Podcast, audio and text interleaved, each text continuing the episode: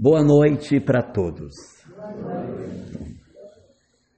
Queria agradecer primeiramente a oportunidade de estarmos hoje aqui, nesse momento tão singular e tão importante, para que nós possamos discutir temas significativos para todos nós e que nos ajudam, de certa maneira, a entender de maneira mais clara o fenômeno que nós estamos atravessando hoje com o acentuado número de processos depressivos no nosso mundo.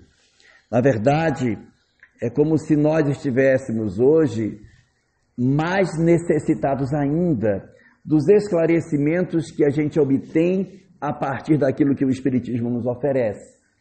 As verdades espíritas nos trazem muitos conceitos que são preciosos demais, como verdadeiros tesouros para que a gente possa ler o que seja de fato a vida e a gente consiga, através desses conceitos, perceber a extensão do que se passa para além daquilo que os nossos olhos percebem. Porque a conceituação daquilo que o Espiritismo nos dá nos oferece a percepção de três grandes tesouros que o Espiritismo nos deu assim que a doutrina espírita nos foi oferecida. O primeiro desses tesouros que nos foi dado foi a compreensão sobre a chamada imortalidade da alma. Por quê? Porque a compreensão de que a morte não existe, ela é muito importante para que a gente redefina os nossos objetivos de vida. Quando nós compreendemos que a vida vai para além das fronteiras da morte, quando nós compreendemos que a vida existe para além daquilo que a gente pensa que ela seja, a nossa visão do que seja o existir fica completamente diferente. Quando nós achamos que a vida é somente a matéria, que a vida é somente essa que temos aqui, nós temos uma tendência de transferirmos toda a felicidade para o momento que a gente está vivendo. Nós queremos ser felizes aqui, com aquilo que a vida da matéria pode nos dar. Nós começamos a achar que a vida seja só isso. E isso acaba produzindo em nós muitas frustrações, porque a vida nem sempre consegue nos dar tudo aquilo que a gente gostaria de receber. Nós não conseguimos de repente ter a família ideal, não conseguimos ter os filhos que a gente gostaria de ter. Às vezes a nossa saúde não é a mais adequada, a nossa condição financeira pode não ser a mais desejosa. Então, por conta dessas coisas, a imortalidade ela é fundamental para que a gente consiga transferir a ideia de que a felicidade que a gente vai buscar na nossa vida não se restringe a esse período que nós estamos vivendo e que existe algo além que possa nos dar uma felicidade muito mais intensa, muito mais verdadeira e muito mais capaz de trazer a nós a chamada felicidade legítima, que é aquela que o Espiritismo nos apresenta. Também esse conceito da imortalidade nos ajuda muito quando nós perdemos algum ente querido. Porque a sensação de que a perda de alguém da família levou essa pessoa para sempre do nosso convívio e que nós iremos viver sem nunca mais termos a chance de, de podermos ter um contato com essa pessoa é muito ruim traz para nós muitas dores. E quando a doutrina espírita vem e nos revela que a morte não existe e que, evidentemente, nós continuaremos a existir para além daquilo que nós chamamos de morte, isso é muito precioso. Isso é muito importante para a redefinição dos nossos objetivos. Mas esse é só o primeiro tesouro que o Espiritismo nos deu. Ele nos deu um segundo tesouro. O segundo tesouro que a doutrina espírita nos ofereceu, entre tantos outros, mas entre três que hoje nos interessam particularmente, o segundo grande tesouro foi a ideia da mediunidade. Porque, sabe, hum, adiantaria pouco saber que nossos filhos, que nossos pais, que nossos amores, que partiram para o outro lado da vida, continuam vivos se eles não pudessem se comunicar conosco. Essa possibilidade de você sentir o filho que já partiu, ouvir a voz da mãe, enxergar um pai, ter a chance de sonhar com o ente querido, isso é muito importante para manter o nosso equilíbrio. E às vezes, quando nós desconhecemos essa importante informação de que o mundo espiritual e o mundo corporal possuem uma relação muito estreita, quando nós não sabemos disso, esquecemos desse conceito, nós temos uma tendência de nos tornarmos também muito mais infelizes do que a gente poderia ser. Isso acaba destruindo em nós muitas chances de felicidade. Portanto, esse segundo tesouro que o Espiritismo nos oferece é extremamente importante para a garantia da nossa serenidade, da capacidade que a gente tem para viver. E o terceiro tesouro que a gente tem é a chamada reencarnação. Sabe, saber que a gente vai ter a oportunidade de refazer de maneira correta aquilo que a gente possa ter se equivocado da outra vez é muito bom. Você saber que você errou e que você vai ter a oportunidade de reencontrar com as experiências que você precisa para que você consiga ser feliz é extraordinário. Porque às vezes nós erramos, nós criamos mal nossos filhos, nos relacionamos mal com alguém, guardamos ódio, temos mágoa, e isso tornou a nossa vida muito infeliz. Se nós não tivéssemos esse maravilhoso instrumento de progresso que é a reencarnação, adiantaria muito pouco termos imortalidade, porque a gente não teria a condição de efetivamente provar que nós mudamos.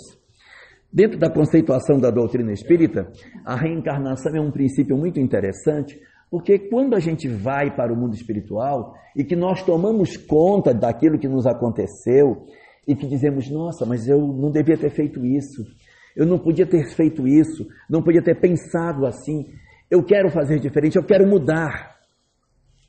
Só que lá no mundo espiritual, quando eu digo que eu mudei, eu estou do lado de lá. Será que realmente eu mudei de verdade ou eu apenas penso que eu mudei? Para ter certeza que o espírito mudou, ele necessita mostrar que de fato aquela mudança que ele diz que ele fez, que ela realmente está dentro dele. Aí é que entra a reencarnação. Porque eu venho para a Terra, passo por um processo de apagamento parcial da minha memória, em que parte daquilo que eu achava que eu tinha de mim mesmo é apagado progressivamente durante o período da gestação. Quando eu desperto na nova existência, somente aquilo que está no cerne da minha personalidade. Somente o que verdadeiramente eu acredito é o que eu vou demonstrar do lado de cá. Então nós estamos, quando encarnados, apresentando aquilo que verdadeiramente existe dentro de nós. Porque do lado de lá é até mais fácil nós sermos bons. É mais fácil dizermos, não, eu realmente tenho que prestar mais atenção na vida espiritual. Eu não posso ser uma pessoa tão apegada aos bens materiais, mas eu estou lá. Eu preciso vir para cá para que eu consiga, a partir dessa experiência da reencarnação, ter a oportunidade sagrada de poder mostrar para mim mesmo que eu estou aproveitando a imortalidade e que a partir da reencarnação e pelos canais da mediunidade, eu manterei o contato com aqueles que me amam para que eu consiga dar boas soluções para as questões da vida. Isso é belo demais, muito bonito. Mas há um detalhe muito curioso. Tipicamente, nós reencarnamos para resolver muitos dos dramas que nós trazemos em nós. É muito comum a gente, numa determinada existência, cometer mais erros do que acertos. A gente acerta, é verdade, mas a gente erra também. E se a gente for fazer um balanço de erros e acertos, nós temos uma tendência a apresentarmos mais erros do que acertos.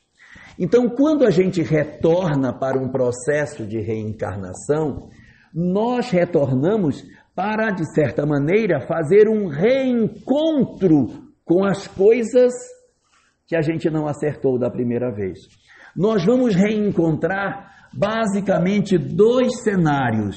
Nós vamos reencontrar situações, ou seja, experiências que a gente não se saiu bem, elas vão retornar. Digamos, eu tive uma doença muito grave e essa doença me deixou cego. Eu não aceitei a cegueira, eu não aceitei, eu me revoltei contra isso. E por conta disso, eu caí num processo depressivo. Eu rejeitei a vida, eu me isolei do mundo, eu amaldiçoei a minha existência. Não foi bom. Não foi bom. Então, essa experiência, ela tem uma tendência muito grande de retornar. Todas as questões que a gente não deu boa solução. Imaginemos que eu fui traído por alguém que eu amava muito. E eu tinha, eu tinha um amor muito grande por essa pessoa, mas ela me traiu. Eu nunca esperava que ela fizesse isso. E eu não consegui trabalhar essas emoções em mim. E eu guardei ódio, eu me vinguei, eu destruí a vida dessa pessoa, porque eu achava que a vingança era o instrumento que iria me fazer feliz. Não foi bom. Não foi bom. Então, essas situações, elas têm uma tendência de voltar. Aquilo que eu vivo e que eu não consegui resolver muito bem, há uma tendência de que essas experiências voltem. Tudo aquilo que a gente não bem resolve tem a tendência de voltar. Daí, situações vão acontecer e também é um reencontro, muitas vezes, com pessoas. Não quero que ninguém fique apavorado. Diz, meu Deus, eu não quero encontrar com ele nunca mais. Pode ser que reencontre. Pode ser. Porque tem gente que diz, ai, olha, depois que eu separei do meu marido, meu Deus, eu não quero ouvir nem falar o nome dele. Rasguei todas as fotos que tinham dele em casa. Eu queimei, incinerei.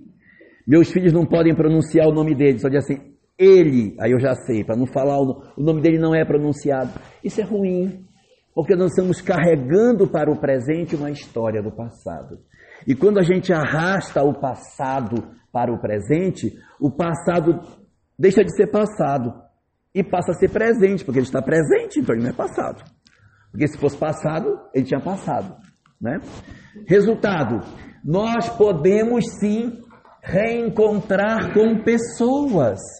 Pessoas que às vezes assim, eu não suportaria encontrar de novo. Então, vai encontrar. É mais ou menos assim. Quando nós nos aborrecemos com alguém e dizemos para essa pessoa: Eu odeio você, eu odeio você. Eu estou falando isso em português. Eu odeio você. Mas na língua da lei de Deus, eu estou dizendo: Eu quero encontrar com você de novo. Há essa diferença, porque odiar e guardar mágoa cria vínculo entre os espíritos. Não é à toa que Jesus dizia: perdoai os vossos inimigos. Não é porque é bonitinho, é porque é uma necessidade. Para a doutrina espírita, o perdão é uma exigência terapêutica. Nós precisamos fazer porque caso a gente não perdoe a pessoa, você vai ter as consequências imediatas e você vai ficar doente. Vai começar a ter pressão alta, batimento cardíaco, não dorme, vai precisar de uma bandinha de Rivotril para dar uma dormidinha à noite, aí passa mal, tem taquicardia, não dorme, desenvolve um monte de caroço no corpo, aí o médico diz, você está com mágoa de alguém? Não, não nada. Então, você vai ter todos esses problemas físicos, vai ter uma série de problemas psicológicos. Quais são os problemas psicológicos? Você fica amargo, fica antipático, ninguém gosta de conversar com você, porque você, em tudo, você coloca aquela pessoa na conversa. Aí assim, ai, a fulana vai, vai casar, ai, coitada dela, tem até dó. Quer dizer, a pessoa carrega um, um rancor, um peso dentro do peito, que você está fazendo um mal para você psicológico. Mas olha, se a gente passasse só mal físico e passasse só mal psicológico, estava até bom. Porque o pior dos males é o mal espiritual. Ficar doente fisicamente, o corpo vai acabar mesmo? Tudo bem. Ficar ruim psicologicamente é um problema. Agora, espiritualmente é que é a questão. Porque esses que a gente tanto odeia, eles estão vinculados na nossa mente. Qual é a tendência da lei de Deus? O reencontro dessas pessoas dentro de casa. Então, às vezes, você tem um sócio, o sócio lhe roubou, lhe enganou, trapaceou, deixou você na miséria. Ainda levou a esposa de sobra com os filhos todinho. Então você ficou. E aí você passou a ter um ódio mortal dele, porque ele destruiu sua vida e tal. Se você viver isso, você tem uma grande chance de estar marcando o encontro com esta pessoa numa próxima existência. Ou seja, as consequências espirituais são muito mais danosas. Por isso a necessidade que nós temos de sabermos aproveitar as experiências e fazer a mudança enquanto a gente pode. E existe, né? Nós temos um antídoto para que isso não aconteça. Nós temos um remédio, na verdade, é o único remédio para que esses reencontros diminuam de possibilidade de maneira muito grande. O antídoto para isso se chama perdão. O perdão ele se impõe não porque seja bonito, mas é porque é necessário. E há pessoas que dizem assim: eu jamais vou perdoar o que ele me fez, porque o que ele me fez não tem perdão. Aí o queixinho treme quando fala. Mas na verdade, como se é, é, quem tem essa leitura tem uma visão de que oferecer perdão para o outro vai retirar dele a culpa do que ele fez. Não, eu não posso perdoar, porque se eu perdoar, eu vou fazer papel de bobo, porque o cara me enganou, levou meu dinheiro, levou minha mulher, levou os filhos, sujou meu nome na praça, e ele está dizendo, eu te perdoo. Então, ele, ele tem que pagar pelo que ele fez. Essa leitura é uma leitura que não entende determinados fenômenos da lei de Deus. Porque na lei de Deus funciona assim: ninguém deve para ninguém. Ninguém deve para ninguém. Se Fulaninho A faz alguma coisa para Fulaninho B, não obrigatoriamente Fulaninho A, que fez algo para Fulaninho B, passa a dever para o outro. Nós nunca devemos para o outro, nós devemos é para a lei e para nós mesmos. O mal, na verdade, está dentro de cada um de nós. Eu não devo para o outro. Quando eu faço mal a você, eu devo para mim mesmo. Eu passo a dever para você se você, com ódio de mim, se vinga e aí começa a criar uma relação de simbiose entre os dois. Mas se eu faço mal a você e você me perdoa, eu não fico sem culpa, porque, como diriam os mineiros, o mal está em mim. O mal está dentro de mim. Para onde eu for, eu levarei o mal dentro do meu coração. Agora, se eu não perdoar, eu tenho a chance de vincular as pessoas. Eu vou dar um exemplo. Jesus, que foi traído por Judas, que apanhou dos soldados, que foi crucificado pelos romanos, que sofreu humilhação de Herodes, que foi julgado de maneira fria por Pilatos, que teve todo um conjunto de pessoas que fizeram tanto mal a ele. Essas pessoas que erraram tanto, reencarnaram para resolver seus problemas perto de Jesus como primo, como irmão, como pai. Como foi que se rearrumou a culpa desses espíritos com relação a Jesus? Ele renasceu irmão de quem nessa história? Isso era uma pergunta. Ele não renasceu irmão de ninguém. Não renasceu. Por que, que ele não renasceu irmão de ninguém? Porque ele perdoou, então ele sai do circuito. Aí a pergunta é: mas se ele perdoou, todos ficaram sem culpa? Não. Todos resolveram suas culpas com outras pessoas, mas as suas culpas estavam todas dentro deles. Esse é o mecanismo da lei de Deus na visão da doutrina espírita. Então, quando a gente reencarna, nós temos uma tendência de reencontrarmos as situações com as quais nós não conseguimos dar boas soluções no passado e temos também a possibilidade de renascermos próximo de pessoas que a gente também não se deu bem no passado. É lógico que eu estou contando só a parte ruim, mas tem a parte boa, né? Porque também ninguém é de ferro para renascer só com pessoas que a gente não gosta. As nossas famílias também têm pessoas que fazem parte das nossas relações positivas, até porque se ninguém aguentar uma família só com inimigos. Quer dizer, quando a gente não constrói amizade, fica difícil achar, né? Para fazer a família. Mas toda família, ela tem uma tendência de ser parecido com uma bisteca. Né? Ela tem uma ponta de osso e tem um pedacinho de carne, né? Alguns têm o um pedacinho de carne pequenininho e um osso grande. Outros têm mais, né? Vai depender de como é que cada um de nós reage.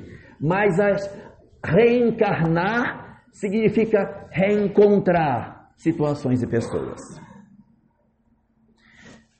Isso seria lindo se nós, quando chegássemos do lado de cá, disséssemos: Eu tenho plena compreensão de tudo isso e vou me empenhar para que eu consiga, dessa vez, passar muito bem pelas situações e sublimar a minha relação com as pessoas. Só que isso nem sempre acontece. A tendência é que a gente, quando passa por essas situações ou reencontra essas pessoas, existe um grande grupo de nós que não consegue se sair bem com isso. A pessoa não aceita. Uh, às vezes a gente renasce com um corpo doente. E você não aceita um corpo doente. Se revolta. Se revolta na família que nasce. Se olha no espelho e diz: Meu Deus, eu não sou assim. O meu cabelo não é assim. Eu não aceito essa mãe. Eu acho que eu sou adotivo. Não é possível. Porque eu, eu não consigo, eu tenho dificuldade de abraçar minha mãe, tenho dificuldade de falar com meu pai, eu não gosto dos meus irmãos, eu, eu não gosto nem de mim, de mim mesmo. Então você tem todo um conjunto de dores que acaba fazendo uma pressão danada sobre nós, produzindo um, um dissabor, uma tristeza, uma sensação de que parece que tem alguma coisa em nós que não vai dar certo. Este fenômeno ele é tipicamente conhecido na nossa sociedade com o nome de depressão. Pela conceituação da doutrina espírita, depressão é o quê? Depressão é a dificuldade que o espírito tem de aceitar o planejamento espiritual que ele possui. Ele tem um planejamento, ele não aceita o planejamento. Não, não quer essa família, não quer esse corpo, eu não quero essa vida, eu quero, não quero isso. E aí você vai perceber algumas coisas muito interessantes sobre essa questão. É que essa chamada depressão, ela, primeiramente, não pode ser confundido com tristeza. Depressão é uma coisa e tristeza é outra. Tristeza é tristeza e depressão é depressão. Não, não porque tem gente assim, ai gente, eu fui fazer o arroz e eu errei a mão no sal. Eu vou deprimir. Não faz sentido. Não faz sentido. Tecnicamente, a gente define depressão como um estado de tristeza que supera 15 dias sem que a pessoa demonstre sinal de melhoria. A pessoa permanece no estado de tristeza e ela não consegue se mover. Aí você começa, olha, ela deve estar deprimindo. Pode estar acontecendo um processo depressivo. E aí, existe, na ótica da literatura espírita, duas causas fundamentais do processo depressivo. Existem as causas agudas e existem as causas que ocorrem que são não agudas, são chamadas de causas difusas. O que são as depressões por causas agudas? É quando você pergunta, por que você deprimiu? Aí a pessoa diz, eu deprimi porque eu perdi meu filho. Eu deprimi porque meu marido me abandonou. Eu deprimi porque eu sofri um acidente, perdi a perna e não aceito agora ser uma pessoa que só tem uma perna. Eu deprimi porque meu noivo me deixou no altar. Eu deprimi porque minha loja faliu. Isso são causas objetivas, são causas agudas, é claro, eu consigo enxergar a causa do porquê aconteceu. E existem as depressões de causa difusa, na qual você diz: Por que você deprimiu? A pessoa diz: Eu não sei. Eu não sei dizer. Eu não sei porque meu marido me ama, meus filhos me amam, eu tenho uma condição financeira boa, eu não tenho nenhum problema grave de saúde, eu eu não tenho uma justificativa, mas eu deprimo. Essas chamadas depressões de causas difusas são aquelas na qual a doutrina espírita pode nos ajudar até a entender de maneira mais clara. Porque as de causas agudas, mais fácil entender, né? A pessoa tem uma razão que projetou esse indivíduo num processo de dor e ela não está conseguindo sair.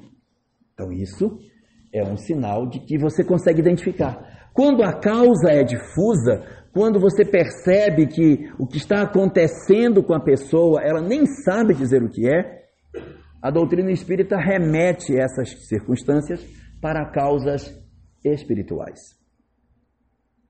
Em que sentido? Por exemplo, você pode ter uma pessoa em casa que ela é médium. E como ela é médium, ela registra de maneira muito mais clara, melhor do que os outros da casa, as perturbações que existem no ambiente.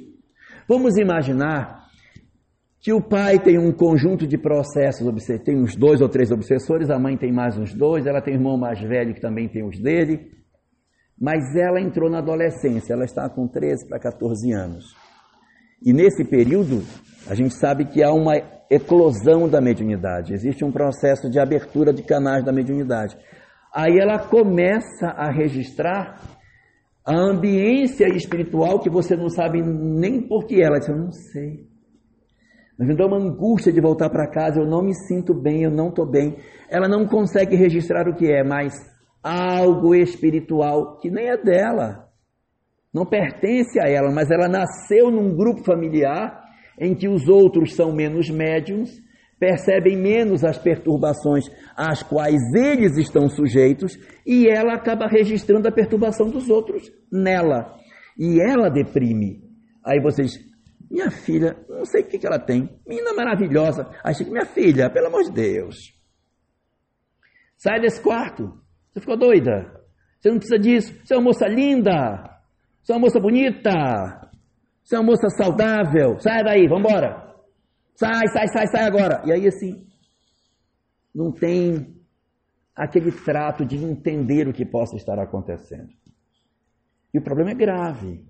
A depressão é um fenômeno grave, muito grave. No momento atual da Terra, nós estamos vivendo agora é, uma taxa de 4,4% de pessoas com depressão no mundo. Isso é muito alto.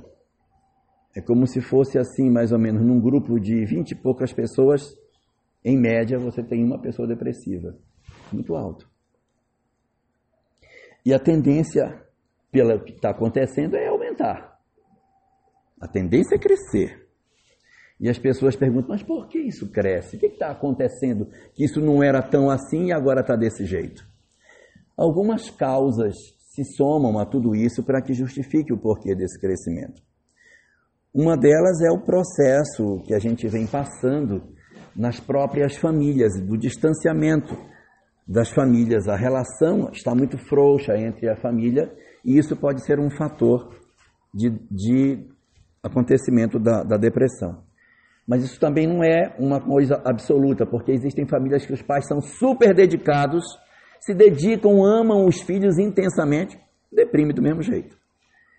Existe um fator que colabora, ou seja, pais ausentes, dificuldade de relacionamento entre os pais, é um fator que desencadeia, mas isso não determina de dizer, ah, se a menina deprime, o pai é o culpado. Não é verdade. Existem pais, famílias saudáveis com filhos depressivos. Então não é isso, mas influencia. Um segundo fator também que é muito forte é o momento atual que estamos vivendo na Terra. Todos nós sabemos, pelo Espiritismo, que a gente atravessa um período de transição planetária. E o período da transição planetária promoveu uma encarnação coletiva de uma série de entidades perturbadas do planeta, porque era a chance que esses espíritos tinham de se melhorar. Então, nós estamos assistindo uma convulsão de conceitos. A gente vê claramente gente defendendo ideias totalmente estranhas no momento atual da Terra, que você não sabe nem em que século que você vive. Intolerância religiosa, é, processos de degradação no sentido da na área da sexualidade, que são muito típicos de espíritos muito perturbados que conseguiram encarnar na Terra. A presença dessas entidades, tanto encarnadas como no ambiente da Terra de maneira mais próxima, amplia o processo de perturbação que a nossa humanidade está passando. Existe uma mensagem na obra de Kardec, Obras Póstumas, uma mensagem lá para trás, na nessa versão agora, última que a FEB tem, essa mensagem está lá no finalzinho, na página uh, eh, 340 e pouco, 347, 48, 49, até 53 é essa mensagem. Em edições mais antigas tem menos página, a letra é menorzinha, está um pouco mais para frente. Mas é uma mensagem chamada Regeneração da Sociedade. Nessa mensagem, que é do dia 25 de abril de 1866, o médium dá uma série de descrições sobre o que aconteceria na era da transição. E que, diferentemente do que a gente pensa, que a transição seria mudanças climáticas ou cataclismas, o planeta afundando, é, terremotos, etc., embora isso também venha a acontecer, as principais convulsões são sociais. Então, a, lá, nessa mensagem, é bem destacado o fato de que os conflitos do final dos tempos, assim chamado, seriam mais na era, na área do comportamento humano do que propriamente na geologia do planeta.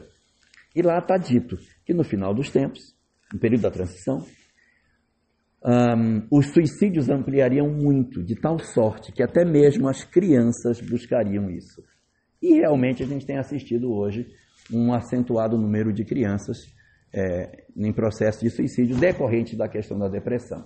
Então, essa depressão de causa difusa é uma depressão onde a gente realmente pode é, atuar de maneira mais efetiva como espíritas, né? As de causas agudas também, fazendo com que as pessoas percebam que as nossas vidas elas precisam ser retomadas. A gente não pode ter aquela compreensão de que a gente nunca vai sofrer. Não tem jeito. Encarnou na terra, vai sofrer. Por mais que nós amemos os nossos filhos intensamente, eles vão sofrer. É natural do planeta. O que a gente precisa fazer é forrar os nossos filhos para que eles consigam passar bem pelas provas. Mas é natural que esses espíritos que encarnam na Terra experimentem sofrimento. Isso aí é da, da natureza intrínseca, da condição evolutiva daqueles que aqui encarnam. Nos casos das dores agudas, o esperado é que a pessoa que sofra um golpe, ela tenha um, um momento no qual ela faça um episódio depressivo, mas ela depois se reconstrua. Isso é esperado. Você perdeu o emprego, você não pode chegar em casa, perdi o emprego, jogar a bolsa. Gente, estou desempregado. Não faz sentido. Você vai chorar, você vai sofrer. Você perdeu o marido, você gostava dele, vai chorar, né? Vai, vai se entristecer. Isso é natural. Você perdeu um filho, como que você vai querer é, tratar isso sem que isso seja um processo doloroso. É até é, perverso a gente encontrar algumas instâncias do movimento espírita que diz: não chore pelo seu filho, não chore, não chore. Tem que chorar, gente.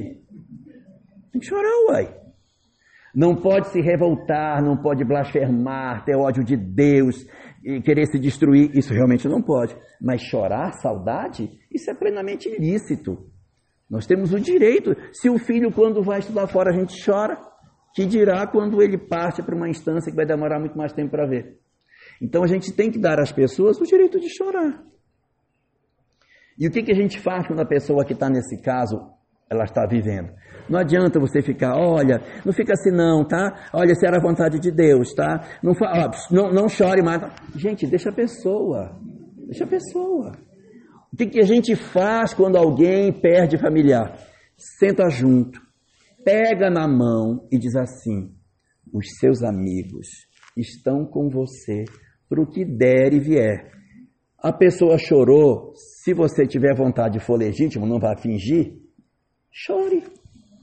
Chore com ela. Mas mostre que você sabe chorar e sabe parar de chorar. Mostre para ela que a gente chora, mas depois a gente puxa fôlego e retoma as nossas vidas. Nós não podemos deixar com que os problemas da vida nos engulam de tal maneira que a gente depois não consiga sair deles. Nós temos que ter uma capacidade que é chamada na literatura pelo nome de resiliência. O que é resiliência? Resiliência é a capacidade que alguns objetos têm de que quando eles sofrem uma pressão, quando eles sofrem algum trauma em que eles são, as pessoas são esmagadas, né? igual é um objeto que você esmaga e fica miudinho. Você perdeu um filho, perdeu um emprego, sofreu um golpe traumático, perdeu tudo. O barco afundou com tudo que você tinha dentro. Para fazer a mudança, o barco afundou com tudo dentro. Não tinha seguro. Então, assim, é natural que você se entristeça e que você até experimente, por uma causa aguda, um episódio de depressão. Só que, do mesmo jeito que a gente fica miudinho quando as coisas acontecem, nós temos que ter resiliência, que é o dom de que quando as coisas passam, a gente volta. Nós temos que saber sentir a pressão das coisas e depois saber voltar para a nossa vida quando o golpe atravessa. Isso se chama resiliência.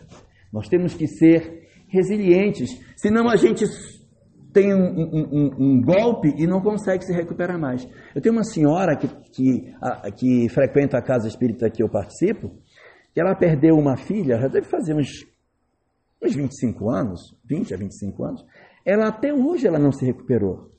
Não se recuperou. Ela vai para a casa espírita, ela parou de, de, de, se cuidar, ela, ela não pintou mais o cabelo, ela, aí ela, qualquer um de nós que ela vê, ela diz, minha filha, minha filha. Então, assim, é muito difícil. A gente sabe que tem que acolher, sabe que você tem que cuidar das pessoas. Mas é importante que a gente, caindo num processo de depressão, a gente faça o esforço para tentar sair desse fenômeno, senão a gente corre o risco é, de ficar preso nesse círculo vicioso e não conseguir sair mais. Esse é o esforço que a gente precisa fazer para que a gente consiga dizer que nós estamos sabendo aproveitar o conhecimento espírita para o crescimento nosso. Nenhum de nós está isento de sofrer um episódio de depressão, nenhum de nós. De repente a gente sofre um golpe e você pode deprimir.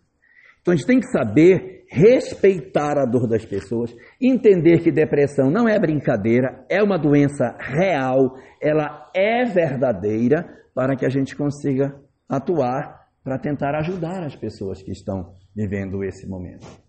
Eu trouxe aqui nove sintomas da depressão. Eu vou mostrar os nove sintomas, mas eu não quero que ninguém grite bingo se tiver todos, tá? Mesmo que feche a cartela, não tem prêmio.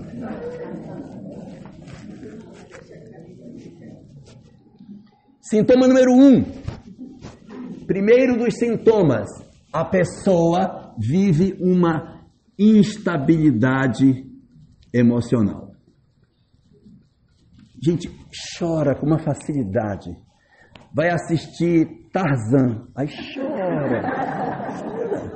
Porque ele está na floresta. Ele tá na. O bichinho está na floresta. Eu choro. Chora, gente, é uma tristeza. Daqui a pouco dá uma raiva, joga prato. Fica com a cara desse tamanho. O que foi que houve? Ninguém fez nada para ela, porque ela vai estar assim. Porque está deprimido. A gente às vezes acha que a pessoa quando deprime fica só dentro do caramujo assim.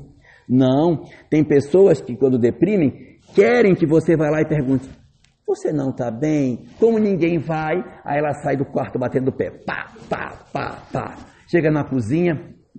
Vou me servir, já que nessa casa não tem ninguém que cuide de ninguém. Aí vai, se serve, joga o prato na pia que às vezes quebra e vai para o quarto e bah, bate a porta. Gente, o que, que ela tem? É depressão, tá? Essa instabilidade emocional precisa ser cuidada. Então, essa, esse é um dos sintomas que a gente tem que diz respeito ao processo depressivo. Ah, sintoma número dois: doença. A, o depressivo adora adoecer, gente. Está todo tempo doente. Tem um dia que ele acorda e estou puxando minha perna, hoje está doendo. Aí no outro dia não é mais a perna. Aí é o ouvido, dói o ouvido. Aí outro dia eu estou com uma palpitação no meu coração.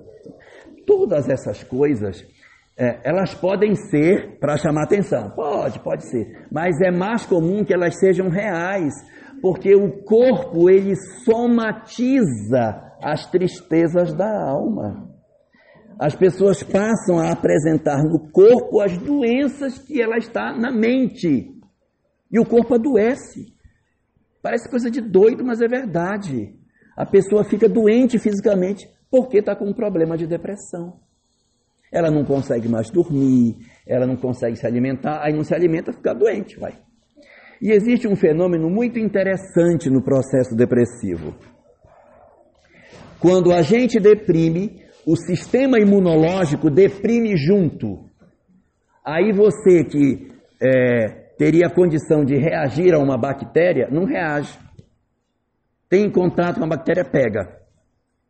A professora depressiva vai dar aula, chega na sala, tem um menino com conjuntivite. Ela vai voltar para casa com conjuntivite. Talvez os meninos não voltem, mas ela vai voltar. Porque o sistema imunológico dela não funciona bem, está deprimido. O germe, porque o que é o normal? Você entra em contato com o germe, aquilo entra em você, aí o sistema imunológico, pá, os glóbulos brancos vão, lutam, pá, aquela coisa linda, e aí você vence a doença e fica saudável. Passa um dia, você não sei, eu estou meio, assim, meio mal, acho que eu vou me deitar, que eu acho que eu vou, vou adoecer. Aí durante a noite o sistema reage e vocês não acordei bem, passou, tô ótimo. Mas se for depressivo, a chance de adoecer é maior, viu? Principalmente as doenças que terminam por ite, inflamação da otite, conjuntivite, amidalite, sinusite, rinite. Bom, vocês já entenderam. Aí dá muita doença. E aqueles que gostam de chamar atenção com doença adoecem mais ainda, porque eles ficam caçando uma coisa para dizer que estão bem. Ele, é interessante você ver a conversa deles, um com o outro, assim. Hum, olha, minha situação está muito difícil, sabia? Por quê? Nossa, eu acordei agora, estou com um problema, fui no médico, meu rim está parando, meu rim. Meu rim está parando. Aí a, aí a outra pessoa diz, e eu? Aí, meu rim já parou ano passado. Eu estou agora é com um problema no meu fígado, que é muito pior, que agora deu um problema, uma gordura dentro do meu fígado, e o médico disse que vai ter que retirar praticamente meu fígado inteiro, ou então vou ter que fazer transplante. Então assim, é um mas é uma tendência. Número 3, medo. Depressivo tem medo. Tem medo de sair na rua, tem medo de entrar em contato com pessoas, tem medo prefere ficar em casa. Por isso que eles não saem. Por que, o depressivo não sai de casa? Porque tem medo, gente. Ele acha que vai acontecer alguma coisa, alguém vai dizer, o que foi? Aí a pessoa vai chorar. Então parece que todo mundo vai agredir aquela. A gente tem medo de sair na rua porque parece que alguém vai nos agredir, vai nos atacar. Porque você está frágil psicologicamente. E aí, por isso, sente medo. Quarta situação, quarta característica, a pessoa não tem fome, não tem, não tem mais desejo de comer. Ela fica trancada no quarto, não come, não se cuida. Uma dica, hein? Se você tiver alguém em casa que seja depressivo ou que tenha tendência depressiva, fica observando como é que a pessoa está reagindo. Se você chegar em casa e estiver com a mesma roupa de ontem, ela está entrando em surto. Porque a pessoa, quando ela entra em surto depressivo, ela para de tomar. Não é que vai parar, mas ela tem uma tendência a parar de tomar banho, a parar de se cuidar, não escova mais os dentes. Aquela roupa está azedinha já, e você. Então você marca, você sai de casa, você diz, tá, eu estou indo, aí você vê. Blusa branca de alcinha. Aí você vai. Quando você voltar, se for a mesma, desconfie. Cabelo a pessoa não arruma mais. Quando é assim a pessoa que tem um pouco mais de idade, não pinta mais o cabelo, aí fica aquele cabelo branco no meio. Eu não sei nem como é que faz isso. Eu queria saber como é que pinta de branco só a raiz dos cabelos. Resultado: a pessoa acaba ficando, ela vai se isolando, tá? O isolamento é uma característica daqueles que, que estão em processo depressivo. Quinto, a pessoa só fala de si. O problema dela é o pior do mundo. Se você disser, ah, fulana está com um problema sério, o meu é mais sério. E eu? Aí sempre, sempre eu. E eu, e eu. Eu sou a pessoa que sofre mais, eu sou a, eu sou a pessoa que está pior. Os outros, porque ninguém presta atenção em mim, eu sou a última das pessoas do mundo. E aí é uma, uma tendência muito grande da pessoa é, ter uma, um comportamento de supervalorizar as suas, as suas situações. Muito bem. Sexto sintoma que a gente tem quando está no processo depressivo: a pessoa tem o desejo de fugir. É um desejo de sumir. Meu Deus, como eu queria ter aquele manto da invisibilidade do Harry Potter para jogar em cima de mim, ninguém me vê e eu poder sumir do mundo uma vontade de desaparecer, que ninguém me visse, vontade de fazer uma plástica 100%, trocar de rosto com a Angelina Jolie, com a Kim Kardashian, né, assim, fazer um transplante. Mas o desejo de sumir é muito comum nas pessoas quando estão com processo depressivo. Característica 7, a desesperança. Não, para mim não tem mais jeito. Eu. Para mim já. O mundo já se acabou. Para mim não tem. O meu caso é, não tem mais conserto. Eu agora não tenho mais condição de mais nada. Para mim a vida está encerrada. Ser pai cuidar dos outros. Eu já não. Eu já sou carta fora do baralho. Coitadinho de mim. E na oitava situação que a gente tem, nós encontramos a perturbação espiritual. Perturbação espiritual. Tá? Pessoa começa a não dormir, a falar que vê vulto, gente que estrangula ela à noite. Você percebe nitidamente que ela está com um processo de perturbação na mente dela. Tá? E como último sinal desse grande fenômeno que possui, não, não todo mundo vai ter todas essas características, tudo isso vai acontecer, mas existe uma tendência que essas pessoas elas acabam ficando focadas só nelas. Ela não sai mais do quarto, ela não convive mais com pessoas, ela, ela coloca algodão, são os casos mais graves. Coloca algodão nas frestas do quarto para não entrar luz, não quer mais ver luz, não quer mais ficar só no escuro, apaga a luz, fica um breu total no quarto, ela fica ali dentro. Ela não quer contato com mais ninguém. Isso é o caso já da depressão profunda, quando ela se isola de tudo e se esconde no quarto sem querer sair.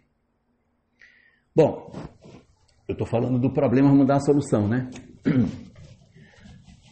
a gente precisa combater cada um desses sinais para que a gente consiga ter mais sucesso. Senão corre o risco a gente perder essa pessoa. Depressões podem aprofundar e depressões podem levar ao suicídio. A gente precisa agir. Tem que agir. Para quem tem instabilidade emocional, a melhor coisa aqui é procurar um psicólogo, tá? Você tem que procurar alguém. Se você consegue um psicólogo, procure, converse com ele. Você precisa falar. Você precisa agir. Então não pode ficar com aquilo remoendo. Procure um psicólogo. Ah, eu não tenho dinheiro muito caro. Vá na faculdade de psicologia da sua cidade. Lá tem o centro de formação acadêmica, tem um núcleozinho de experimentação que está formando os acadêmicos. Procure lá o núcleo e vá tentar ajuda através desses acadêmicos. Tem um professor que orienta para ajudar, não tem dinheiro, tenta lá. Também não tem na minha cidade, não tem faculdade de não tem faculdade de psicologia. Então, procure uma religião, vá conversar com o pastor, vá conversar com o padre, vá na casa espírita, procure um, um religioso, alguém que possa ter com você uma relação de autoridade. Se você se sente bem na igreja católica, procure o padre, converse com ele. Se você se sente bem na igreja protestante, procure o pastor, conversa com ele para ele orientar você. Se você se sente bem na casa espírita ou não sabe aonde ir, procure a casa espírita, porque a casa espírita, além de ter as condições de ouvir você, tem todo um aparelhamento de informações espirituais que pode ajudar a gente a resolver isso de maneira mais clara. Então, você pode procurar isso. Não tenho no gosto por religião nenhuma. Não tem. Então procure um amigo de juízo. Não é procurar uma pessoa sem juízo. Procure um amigo de juízo, uma pessoa que você tenha referência, que seja um bom aconselhador. Converse com ele para ver o que ele lhe ajuda. Não tenho ninguém. Eu não tenho psicólogo, não tenho faculdade, não tenho padre, não tenho pastor, não tenho centro espírita, não tenho amigo, nem na minha família também, não tem ninguém. 188. Ligue para o CVV. É gratuito. Não vai gastar. Todas as cidades têm. Ligue para o CVV. Tem uma pessoa do outro lado da linha que vai ouvir você e vai atender você. O CVV não atende só pessoas que estão no limiar do suicídio, mas a gente precisa ser preventivo até nas pessoas que estão em processo de depressão. Se a pessoa está doente, quem que ela tem que procurar? Muito bem, o médico tem que procurar o médico. Esse médico geralmente é um psiquiatra, viu? Tem gente que tem resistência de ir no psiquiatra porque diz assim: eu não vou porque psiquiatra é médico de doido. Não é verdade. O médico é um, um profissional que vai ajudar você a equilibrar, porque às vezes a gente está com as taxas dos nossos hormônios desequilibradas. Ele vai te dar um remédio para equilibrar isso. E a gente consegue se equilibrar, depois ele retira o remédio. Mas tem vezes que vai ser preciso é o psicólogo que orienta o médico, viu? Você não vai no psiquiatra direto, não. Você vai no psicólogo, o psicólogo é, realmente você precisa de um médico, aí vai lá nele. Se você tem medo, desconhece o que tem, procure uma religião. Frequente um grupo religioso. Vá para a casa espírita, para a igreja católica, mas é para ir de verdade, com fé, não é só para ir lá. Não aconteceu nada, hein? Queria sentir nada. Não é para ir para participar é para sentir a espiritualidade do lugar. Então, se você vai para a igreja protestante, vá para sentir a espiritualidade. Vai para a casa espírita, vá para sentir o aspecto espiritual do lugar. Não vá como uma reunião social, não funciona. Tem que ter uma conexão com o sagrado, para que você sinta a proteção de Deus e aí a religião faça sentido e nos ajude a se equilibrar melhor. Veja que aqui eu tenho três profissionais muito importantes. Eu tenho ali o psicólogo, o médico e a religião. Quando a gente está numa situação de depressão, é como se nós estivéssemos numa guerra. E quando a gente vai para a guerra, a gente vai com todas as forças que a gente tem: exército, marinha e aeronáutica. Ninguém vai só com a marinha para uma guerra, vai com tudo. E quando a gente tem alguém com depressão, você tem que usar todas as forças que você tem. O psicólogo aqui representa a marinha, que ele vai cuidar das águas, das lágrimas. O médico representa o exército que vai cuidar do território físico da pessoa. E a aeronáutica é a religião que vai cuidar dessa coisa mais etérea, esse negócio mais invisível, né? Do mundo da gente. Então é. Você vai procurar marinha, exército e aeronáutica, senão não dá certo. Essa coisa, não vá só na religião. Não vai que não é bom. Vai com tudo. Vá com tudo. Vá com médico, vá com psicólogo, para não agravar, porque quando agrava, piora. É melhor cuidar enquanto não agrava.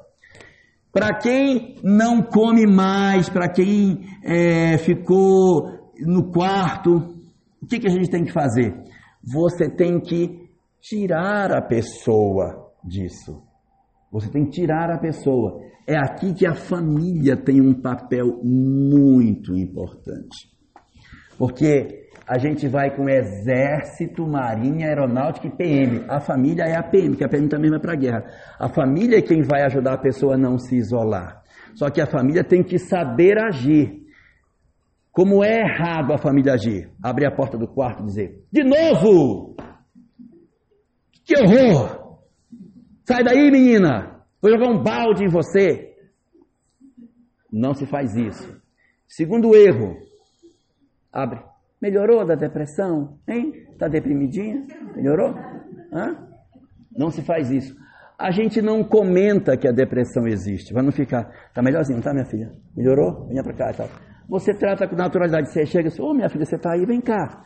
Vou fazer um bolo, me ajuda aqui, bate as claras para mim enquanto eu faço isso e trata com naturalidade. Dá umas responsabilidades para ela. Bota a pilha no ser humano.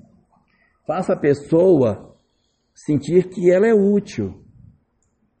Mas não fique medindo toda hora. Aí chega uma pessoa, minha filha, está depressiva ela. Tá depressiva. Gente, ninguém precisa saber. Ninguém precisa saber. Trata com naturalidade, para que a pessoa se sinta normal e aí você consiga reintegrar a pessoa. Se ela só fala de si, só fala de si, só fala de si, você tem que dar um propósito para ela. Dê um propósito para esse ser humano.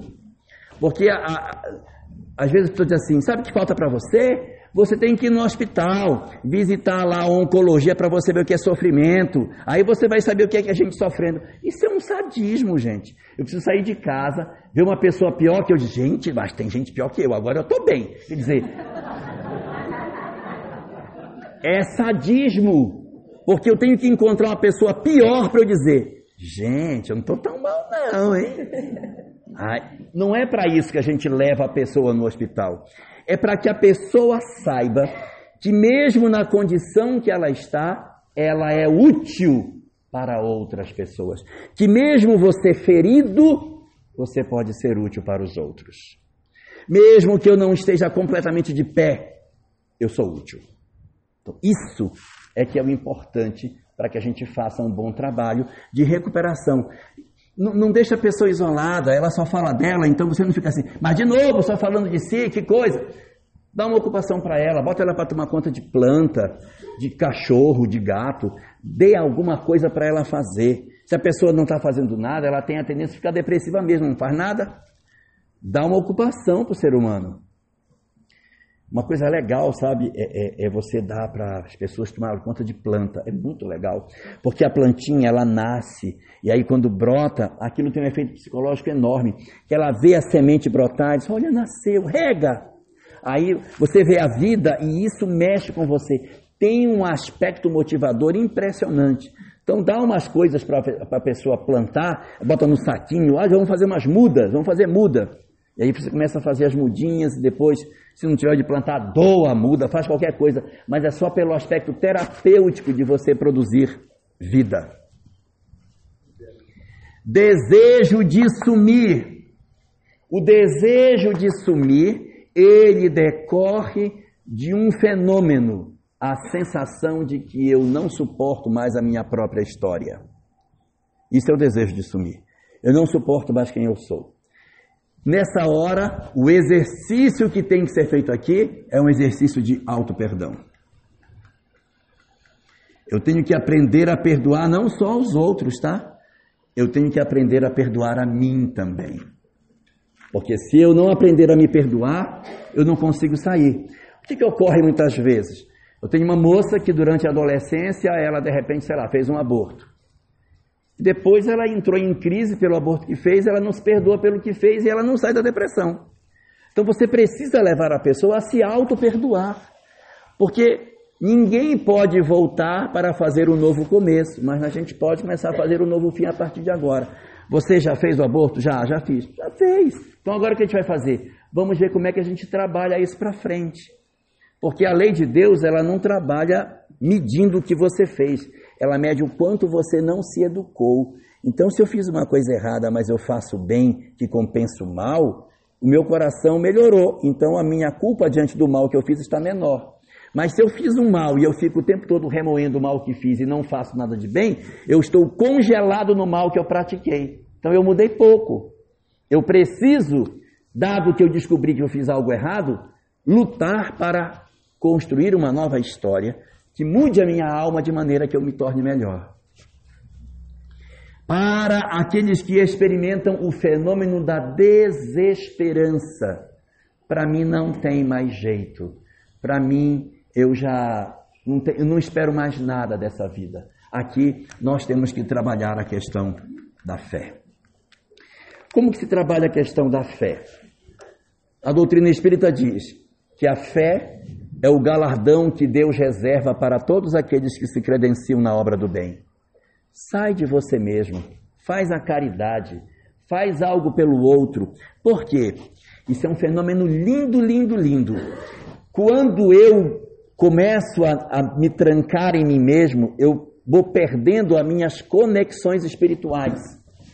Eu vou perdendo as minhas conexões espirituais vou sentindo menos a proteção que Deus reserva a todos nós.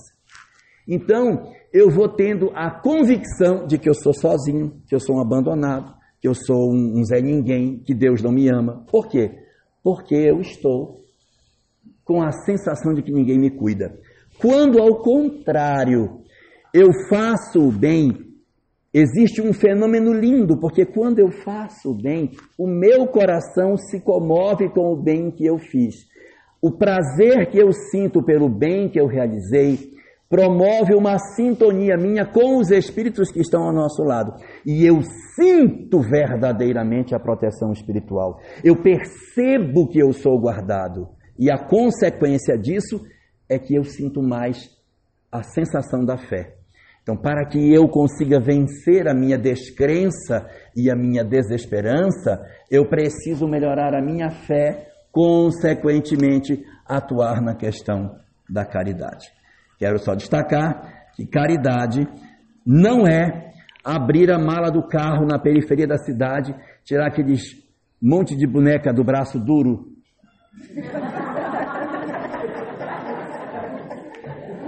e aquelas bolas tortas. E aí abre a mala e diz: faz uma fila de menino, uma fila de menina, menina, boneca, boneca, boneca, menino, bola, bola, aquela bola que chuta, vai para um lado, vai para o outro, mas nunca para frente. E aquelas bonecas que não tem cabelo, tem só um plástico pregado em cima do olho, que antes de chegar em casa vai cair. Então, não é isso. Caridade é realmente você sentir a capacidade de ajudar o outro. Ah, acredito que todos aqui conheçam a chamada parábola do bom samaritano, que diz daquele samaritano né, que juntou o cara na beira do caminho. A caridade naquele, naquele texto está quando diz assim: E passando por aquele mesmo lugar, um samaritano, vendo-o, moveu-se de íntima compaixão. É aí que está a caridade. É o mover-se de íntima compaixão é, é dentro de mim. É o sentimento de querer fazer algo. Botar o cara no cavalo, colocar óleo, colocar vinho, passar a noite com ele, é uma consequência de mover-se de íntima compaixão. Porque se ele tivesse passado num lugar, visto o cara, ai meu Deus, agora vou ter que ajudar. Tem que ajudar, porque se eu não ajudar, os espíritos estão vendo, bora, sobe aqui. Bora, bora, bora, bora, rápido, rápido. Não é, não é caridade. Não é. Só existe caridade quando o coração toma parte do que a gente faz. Joana de Anjos tem uma frase linda sobre isso. Ela diz assim: caridade não é dar, caridade é dar-se. Porque quando eu dou e não me dou, eu não fiz a caridade. Aqui é que está. Então, fazer isso é você realmente fazer uma coisa com gosto, com prazer. Então, leva a pessoa a isso. Perturbação espiritual. Quando estamos vivendo um processo de perturbação espiritual, diz a doutrina espírita que a solução para isso só tem uma: transforma, transformação íntima. A transformação moral é o único instrumento para acabar com a perturbação espiritual. Não existe talismã, amuleto, reza braba, não tem nada que resolva o problema da perturbação espiritual. Só a desconexão da sintonia. E isso exige mudança interior. Então, mudar de hábito, tem que parar de ouvir certas músicas. Eu gosto muito das músicas da Marília Mendonça, mas quem está deprimido não deve ouvir aquilo. Não deve ouvir aquilo. Música do Roberto Carlos, aquelas. Mas se não for por amor, me deixe aqui no chão. Não ouça isso, vai fazer mal. Não ouça, vai fazer mal para você. Ouça outras coisas. Pegue uma música espírita para você ouvir. Se não quiser música espírita, ouça outra música de outras religiões, ouça música que, que, que eleve você. Mas é preciso desintonizar. Saia da noite, porque às vezes ah, fulano está depressivo, vamos levar para a noite. Piora, não leve para a noite. Piora, leve para caminhar no parque. Leve a pessoa para andar, fazer uma caminhadazinha. Mas não leve para a noite. Maqueia a pobrezinha toda. Bota no carro e leva. Isso é maldade. Vai piorar, porque tem tanta perturbação espiritual lá, vai voltar pior do que ela foi. Não leve para a noite. A pessoa precisa ir para outro lugar. E quando a gente está focado só em nós mesmos, é preciso que a gente recrie os grandes objetivos da nossa vida. Descobrir que, mesmo a gente sendo alguém ferido, machucado, a gente pode ajudar. Não esperemos que a gente só vai poder ajudar as pessoas quando a gente estiver em pleno gozo da nossa saúde, quando nossa família estiver toda maravilhosa. Isso não vai acontecer. A gente tem que saber aprender a ajudar, mesmo ferido, mesmo com as dificuldades. Então, quando a gente tem alguém que está focado só nela, Mostre para essa pessoa que, mesmo quando a gente não está 100%, nós ainda podemos ser úteis às pessoas que vivem em nosso redor. Eu poderia dizer muito mais coisa para poder explicar o que seria essa questão da gente agir mesmo não tendo todas as condições, mas eu vou preferir hum, contar uma história que termina essa nossa conversa de hoje e serve de exemplo de como é que a gente deve trabalhar quando a gente estiver ferido e precisar agir em favor dos outros. Diz a literatura greco-romana que quando Zeus, pai de Hércules, quis formar Hércules como se ele fosse um grande lutador, ele procurou por alguém que pudesse ser o instrutor de Hércules.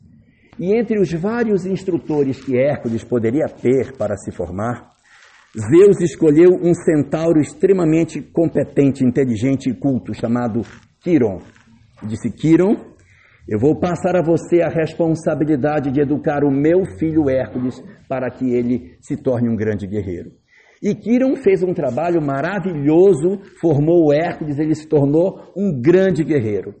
Numa das vezes que Hércules estava em batalha, ele teve que enfrentar a Hidra de Lerna. Era um animal que, quando cortada a cabeça, naquele lugar que cortava, nasciam duas cabeças. Então era impossível vencer, porque você cortava o pescoço, saíam duas, ia cortando e ia multiplicando.